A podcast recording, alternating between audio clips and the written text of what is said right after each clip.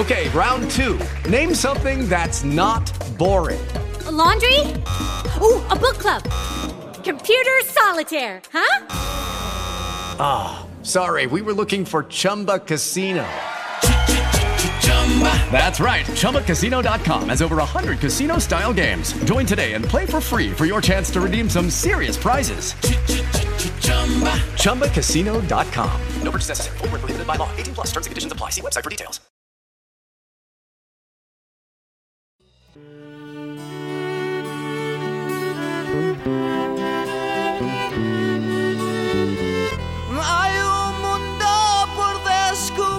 Empieza nuestro programa de literatura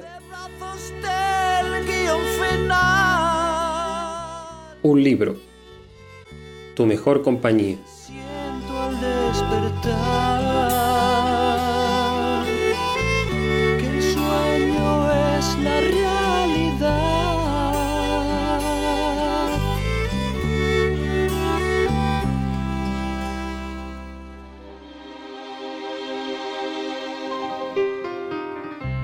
Has estado? Iniciativas y proyectos. Oculta todo este tiempo. Nietas de la memoria. Porque se cayó tu nombre y se encerró tu recuerdo. El colectivo Nietas de la Memoria lleva a cabo la labor de recopilación de las historias de mujeres víctimas de la guerra civil, represión, posguerra y posterior dictadura. Oculta todo este tiempo. En breve, y con el objetivo de dar difusión a sus trabajos y recopilar más información, pondrán en marcha el blog Otras Nietas de la Memoria. ¿Estás viva todavía? ¿O te has muerto en el destierro? Por ello, si eres nieta de una de esas valientes mujeres, no dudes en ponerte en contacto para hacer visible su historia. Preguntas y más preguntas que se va llevando el viento. Puedes hacerlo mediante su web www.nietasdelamemoria.com o a través del correo electrónico nietasdelamemoria.gmail.com. Además, puedes seguir su trabajo y ayudar a su visibilidad en las redes sociales. En Twitter a través del perfil arroba nietasmemoria y en Facebook a través de su blog Nietas de la Memoria. Despertar de aquel sueño. Pero tu nombre ha quedado en la canción de tu pueblo.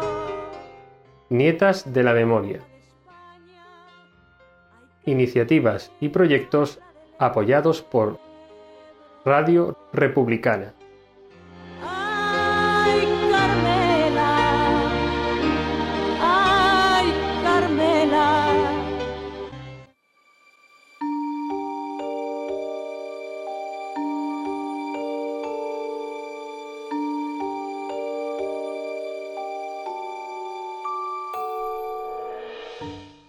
Bienvenidos a un libro La mejor compañía. Empezamos hoy con este espacio nuevo y mensual en Radio Republicana. En él vamos a intentar acercarte a la literatura más reciente, pero a la vez un poco desconocida.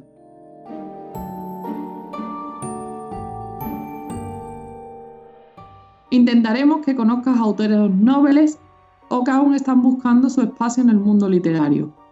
O simplemente dar la oportunidad a escritores a hablarnos de su obra y que llegue a nuestro hogar a través de esta radio. En este primer día tenemos a MP Martín, autora de la saga Solanum,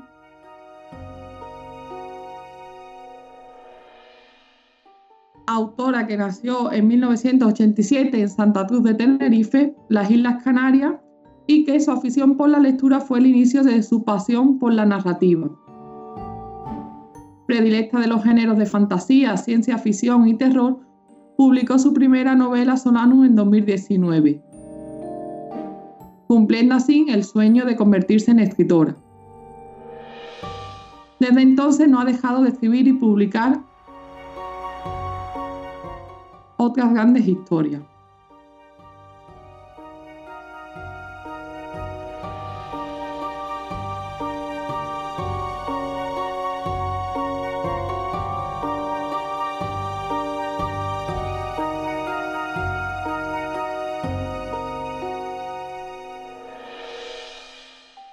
Buenos días, Mai.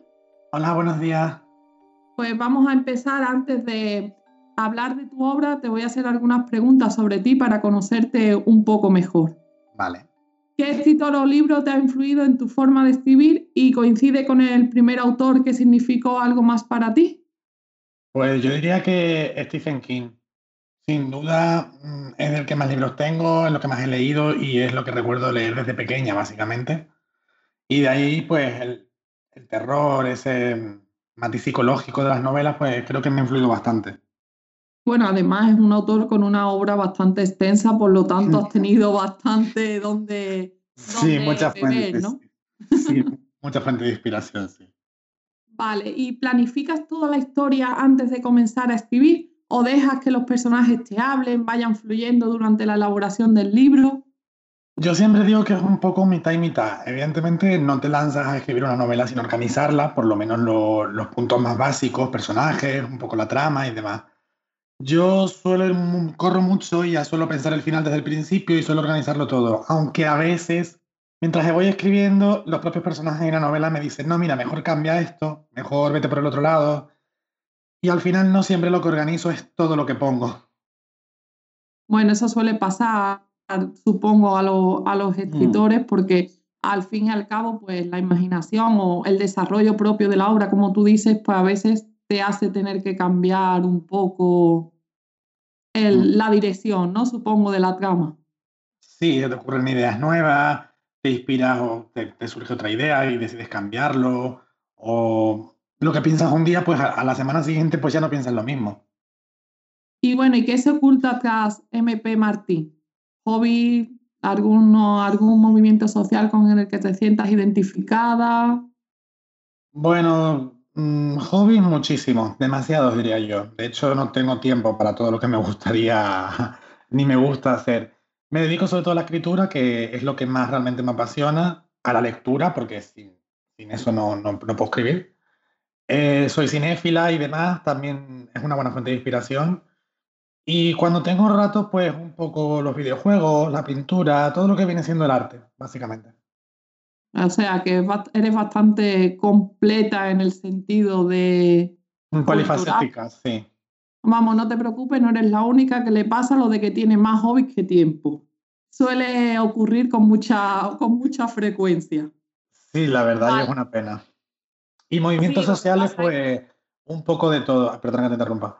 Desde, o sea, Realmente no me dedico a hacer activismo en ningún movimiento de manera activa, eh, presencial, ni mucho menos, pero bueno, el activismo va por dentro y si tengo que apoyar una causa feminista, la apoyo, una causa LGTB o una causa contra el racismo, pues mira, pues lo que, lo que o, el maltrato de los animales. Lo que se vaya viendo por las redes, lo que vaya viendo alrededor, siempre participo un poco en, en todas las injusticias que voy viendo. ¿Y cómo crees que está el panorama para los escritores nobles que están empezando o que intentan hacerse un hueco en el mundo editorial? Es un arma de doble filo, la verdad, porque hoy en día escribe todo el mundo, no es como antes que muy pocos escritores se destacaban porque tenían mucho talento, hoy escribe todo el mundo, en mayor o menor medida, de cualquier género. Entonces se satura el mercado, las editoriales no quieren arriesgarse con cualquiera, reciben muchos manuscritos y demás. También es bueno porque no hace falta que sea un gran escritor ni que tengas una gran historia para que te den la oportunidad de publicar. O sea que depende, es la suerte que tengas, si tienes algún contacto, depende también un poco de si tu novela es más o menos buena. no sé, es mucho trabajo también por tu parte, porque no, no te van a venir a tocar a tu puerta para publicarte la novela, claro. Depende, depende un poco de muchas cosas. y estás a favor o en contra, por ejemplo, de la oferta que ofrece Internet en ese aspecto de divulgación de la, de la literatura, pues los Kindle, los ebooks, ¿no? Este, esta nueva moda o esta nueva tecnología de los libros electrónicos. ¿Consideras que facilita que los escritores noveles lleguen a, a la gente o que simplemente dificulta aún más el hacerse el hueco? Yo personalmente soy de libros en físico. No, no consigo leer en, en, en, Kindle ni en iBook y tal, pero sí considero que las nuevas generaciones que nacen ya en el mundo de la tecnología de cabeza, quizá mm, para ellos más eficiente leer un aparato electrónico que en un libro. Y eso está muy bien, porque hay que llegar a todas las generaciones, a todas las personas y facilitar la lectura. También son más baratos los, los iBook y los Kindle que los libros, y tal y como están las cosas ahora mismo, pues quizá eso sea beneficioso, que no tengas que gastarte tanto dinero en un libro. Y depende, yo creo que, que mientras que la gente lea y se, se, se culturice, da igual por dónde lo haga. Exacto, muchas veces no importa el medio, ¿no? Sino al final, pues el resultado, el resultado final. Yo tampoco he conseguido todavía leer en ebook porque a mí el olor del libro nuevo me encanta. Sigo también siendo de, de, esas personas, ¿no? Que le gusta tocar el libro físicamente. Y bueno, ¿tienes algún consejo para los nuevos escritores? Que no se desanimen, que no es una cosa de llegar y besar el santo. Eh, como siempre suelo decir, no es, un, no es un, un sprint, es una maratón. Es ir constantemente trabajando con diferentes escritos que publique, intentando pues tocar aquí y allá, hacerte ver en las redes sociales desgasta muchísimo. O sea, paciencia y no desanimarse. Y ahora pues voy a dar unos pequeños datos antes de hacerte una pregunta y es sobre los índices de lectura en España. Han mejorado en los últimos años. Un 68,3% de las mujeres leen en su tiempo libre frente al 56% de los hombres. Ha mejorado además el porcentaje en la edad comprendida entre los 14 y los 24 años, que siempre está bien porque además es un hábito que suele durar el resto del tiempo y suele permanecer a lo largo de la vida. A partir de los 35 años parece que hay un pequeño descenso, muchas veces seguramente por tiempo, trabajo, familia, etc. Eh, aunque han mejorado los datos, seguimos teniendo un 27,8% de la población que reconoce que nunca ha leído un libro o que si lo ha hecho ha sido muy rara vez. Entonces, ante esta situación, ¿Cómo consideras tú que se debería fomentar la, lectura en la sociedad española? Pues mira, principalmente no recortando en cultura eh, los presupuestos, porque mm, para empezar, fomentando talleres, fomentando ese tipo de cosas, por ejemplo, acercar la lectura tanto a los más jóvenes como a los más mayores, que son quizás los, los extremos opuestos que menos se ocupan de leer, porque los niños a lo mejor no están pensando en eso y los mayores pues pensarán que para qué ya a estas alturas ponerse a leer. Talleres en asociaciones de vecinos, en, según qué, qué, zonas que se pueden hacer incluso gratuitos, tanto para enseñarles a leer o para enseñarles a escribir o para que simplemente se hagan talleres de lectura. Hoy toca este libro, vamos a comentarlo, la semana próxima toca el siguiente y demás. Yo siempre creo que eso eh, fomentaría mucho la lectura, aparte de los presupuestos a los institutos y demás que puedan tener una biblioteca más completa también. Y para todas esas personas que no terminan de animarse, ¿cuál es para ti la importancia que tiene la lectura en la vida de las personas? Y bueno, y pues en tu vida específicamente, ¿qué importancia ha tenido? Yo creo que la lectura lo es todo, la lectura en general, ya no me refiero solamente a lecturas de novelas, lecturas de periódicos, lecturas de revistas. En mayor, o menor medida, perdón, la lectura creo que lo es todo, porque adquieres vocabulario, adquieres conocimientos, adquieres más cultura, se te abre la mente a leer pues según qué libros también. Creo que todo el mundo debería de leer. Quizás no te, no te puedas leer 20 libros al año, pero oye, dos o tres mm, siempre puedes sacar un hueco. Y los que no se animan a leer simplemente tienen que buscar su, su, punto, su género, su autor. No te va a gustar todo lo que hay en el mercado, tienes que buscar lo que más te atraiga y lo que más te enganche. Bueno, y ahora que ya te hemos conocido un poco mejor y que nuestros oyentes han sabido más detalles sobre sobre ti, vamos a hablar un poco sobre tu obra Solano. Eh, sé que es una saga que está mm. publicada la primera parte, ¿no? Si no me equivoco. Sí. Y dentro de poco publicarás la segunda, ¿verdad? Sí, en un par de semanas ya sale la segunda. Vale. Eh, y bueno, pues ¿desde cuándo escribes y cuándo empezaste a escribir tu primera novela? ¿Qué tiempo te ha llevado? Escribir, pues escribo desde muy pequeña, porque siempre me han gustado los cuentos de hadas y los cuentos y demás, y pues me los inventaba, inventaba pequeñas historias, pequeños cuentos, pequeños textos, muy malos, la verdad, pero bueno, en ese momento, pues, y a partir de ahí siempre he intentado escribir, siempre ha sido como mi sueño, nunca me puse realmente en serio hasta que en el año 2010 más o menos, pues mm, me senté y dije, voy a intentar escribir una novela. Y fue cuando escribí Solano, por lo menos el primer borrador, que tampoco era muy bueno. Quedó en un cajón y cuando realmente me decidí a publicar, más que escribir por placer, a publicar, pues saqué Solano del cajón y le di un repaso y... It is Ryan here and I have a question for you. What do you do when you win? Like, are you a fist pumper? a woohooer, a hand clapper, a high fiver. I kind of like the high five, but if you want to hone in on those winning moves, check out Chumba Casino. At ChumbaCasino.com, choose from hundreds of social casino style games for your chance to redeem serious cash prizes. There are new game releases weekly, plus free daily bonuses. So don't wait. Start having the most fun ever at ChumbaCasino.com. No purchase necessary. BGW. Void were prohibited by law. See terms and conditions. 18 plus. Pues, lo corregí, lo adapté un poco más a los tiempos, lo hice mucho más maduro, más psicológico. Y fue cuando lo publiqué en 2019, cuando me dieron la oportunidad de, de publicarlo. ¿Con quién has publicado y cómo ha sido el proceso de publicación? Pues mira, me costó muchísimo publicar por lo que me estabas preguntando antes de los escritores nobles y demás, que las editoriales están tan saturadas que no se arriesgan con cualquiera. Y me costó un par de años encontrar una editorial, pero al final encontré la editorial Hades, que le mando un saludo al editor por la oportunidad y las gracias también. Y se lo leyó, fue todo muy rápido, en un par de semanas me dio la respuesta, lo organizamos todo, me envió el contrato y la verdad que ha sido genial. Ellos se encargaron de, de todo el trabajo, de la maquetación, de la portada y demás, preguntándome a mí, evidentemente, pero fue todo muy fácil y muy, muy sencillo. La primera está publicada con, con la editorial Hades y la segunda la voy a publicar yo misma por mi cuenta en Amazon. Pues muchas gracias a la editorial Hades, por supuesto, por darte la oportunidad de publicar tu primer libro oportunidad de conocerte. Y bueno, pues cuéntanos un poco sobre esa primera parte para aquellos oyentes que aún no conocen la obra de Solano. Pues mira, es de género de terror, de, ciencia ficción post-apocalíptica, más concretamente pues zombies y demás. Eh, quizás si lees solo la primera parte puede parecerte un poco típica a lo mejor, porque tampoco el género de zombies es un género muy extendido, que la gente lea mucho. Pero puede parecer un poco típica una historia de veinteañeros, apocalíptica, la supervivencia y tal. Pero es un poco la obra que te mete de lleno en, en, en ese mundo, ¿no? En ese problema que existe de, de, de, ese, de, ese, apocalipsis. No es un apocalipsis total, es un apocalipsis solamente en una ciudad, no es el mundo entero. Y es un poco eso, introducirte al, al problema, para que luego las demás partes de la saga pues te vayan dando las, piezas del puzzle que te faltan.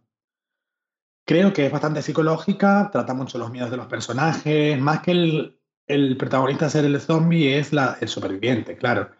Pues su pasado, sus miedos, cómo te cambia la personalidad en una situación tan extrema, eh, descubrir de lo que eres capaz cuando te pasan este tipo de cosas, cómo se magnifican sentimientos y pensamientos, cómo se afloran traumas y demás. Bien, y la segunda obra entonces, quien se haya ya introducido en tu mundo que has creado, que suele ser la primera parte de una saga, pues suele mm. valer para eso, ¿no? Para conocer un poco pues el virus, los personajes, la sociedad, lo que va a suceder. ¿Qué sucede un poco en la segunda parte? Pues en la segunda parte te doy más piezas del puzzle, claro. Cosas que quedaron muy abiertas en la primera novela, cosas que se tocaron muy por encima y demás. Ya que conoces lo que está pasando, pues doy piezas del puzzle para que el lector pues siga tirando de ese hilo y vea hasta dónde lleva. Y bueno, sé que en tu obra podemos encontrar alusiones a la realidad LGTB. Háblanos un poco más sobre este punto de tu obra y la significación que tiene dentro de la trama del libro. Pues mira, eso fue porque cuando escribí el primer borrador estaba activamente haciendo activismo en una asociación LGTB y me impactó mucho pues la realidad que, que viven ¿no? las personas LGTB y demás.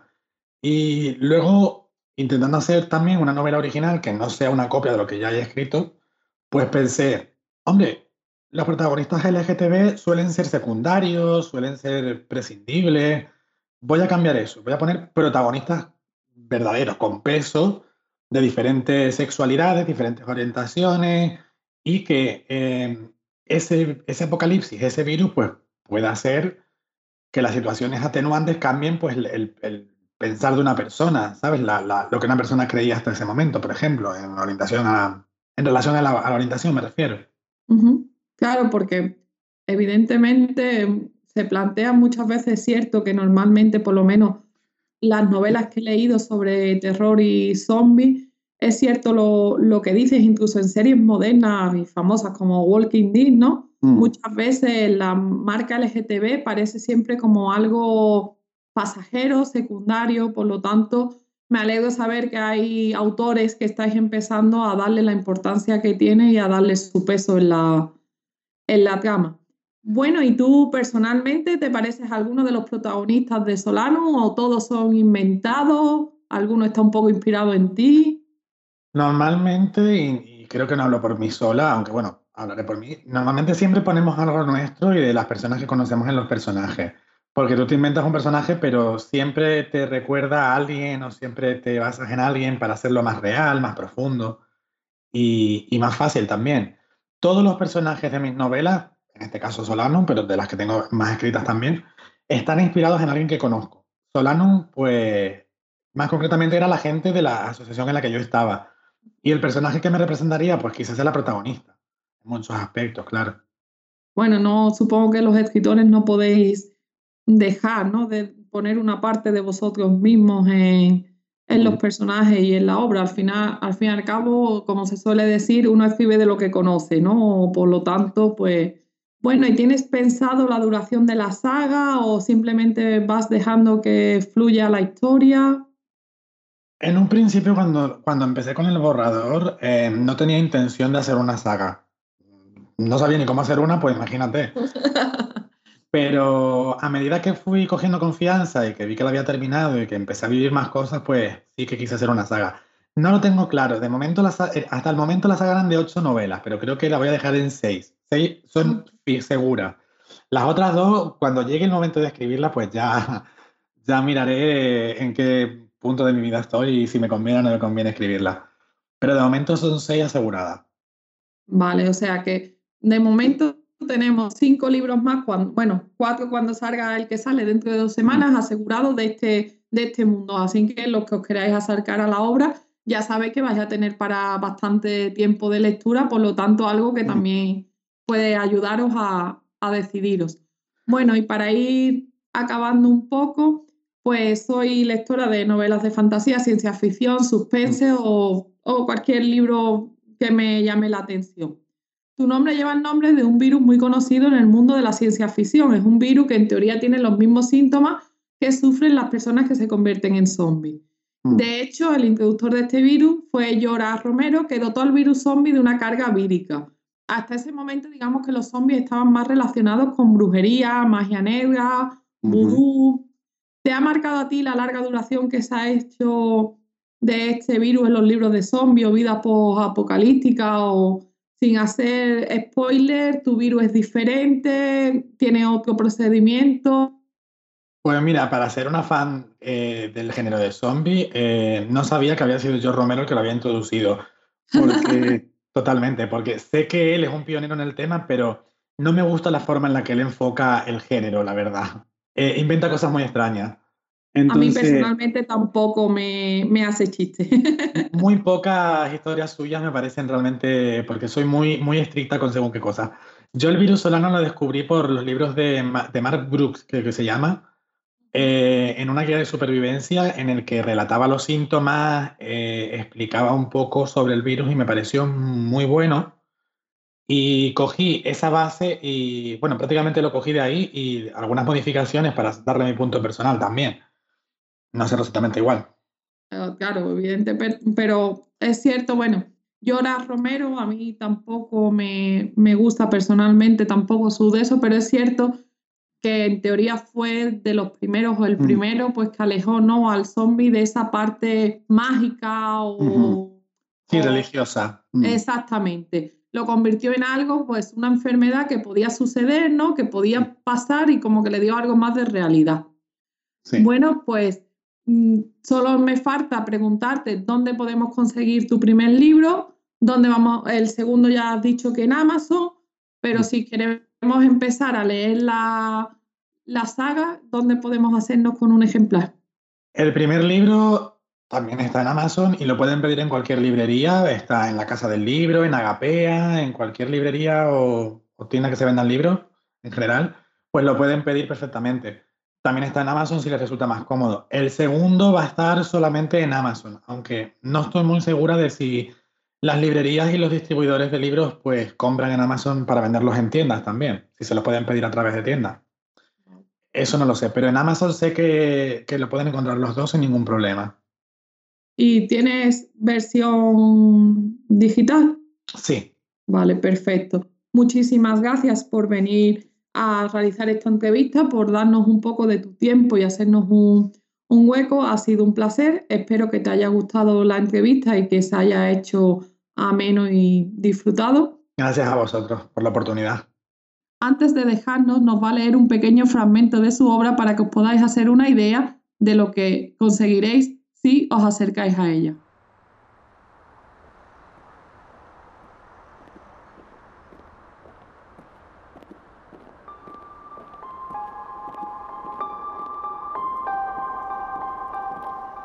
Caminó unos pasos.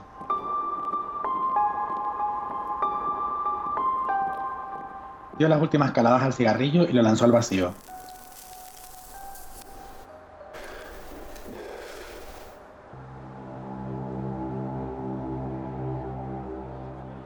Habla más del tema, solo suspiró.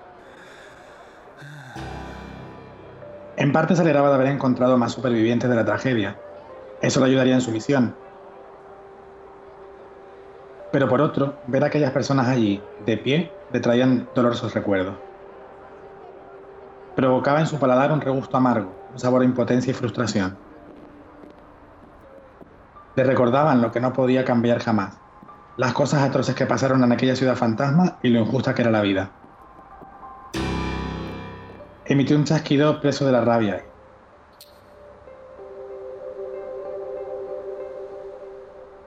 Tras echar un vistazo a las escaleras por las que habían venido y que aún eran inaccesibles, saltó el muro del este hacia el otro lado del edificio.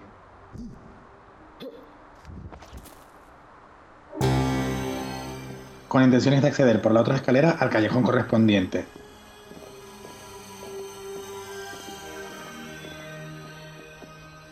Y es que estaban limpios de esos devoradores caníbales.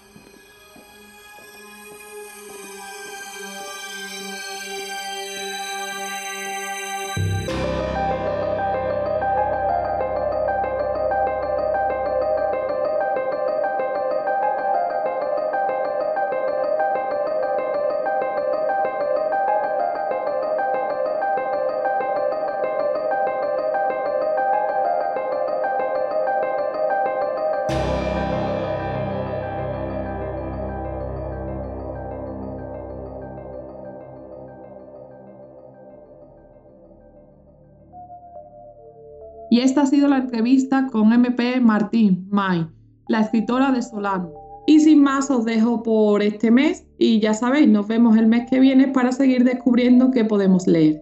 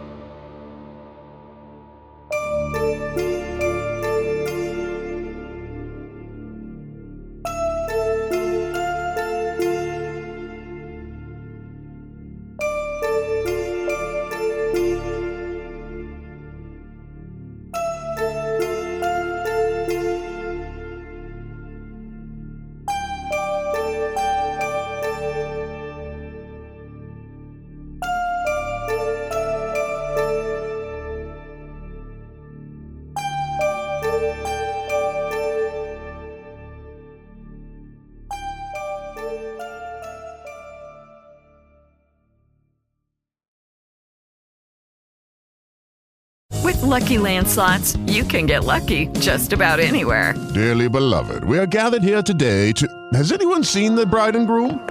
Sorry, sorry, we're here. We were getting lucky in the limo and we lost track of time. No, Lucky Land Casino, with cash prizes that add up quicker than a guest registry.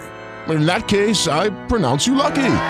Play for free at LuckyLandSlots.com. Daily bonuses are waiting. No purchase necessary. Void where prohibited by law. 18 plus. Terms and conditions apply. See website for details.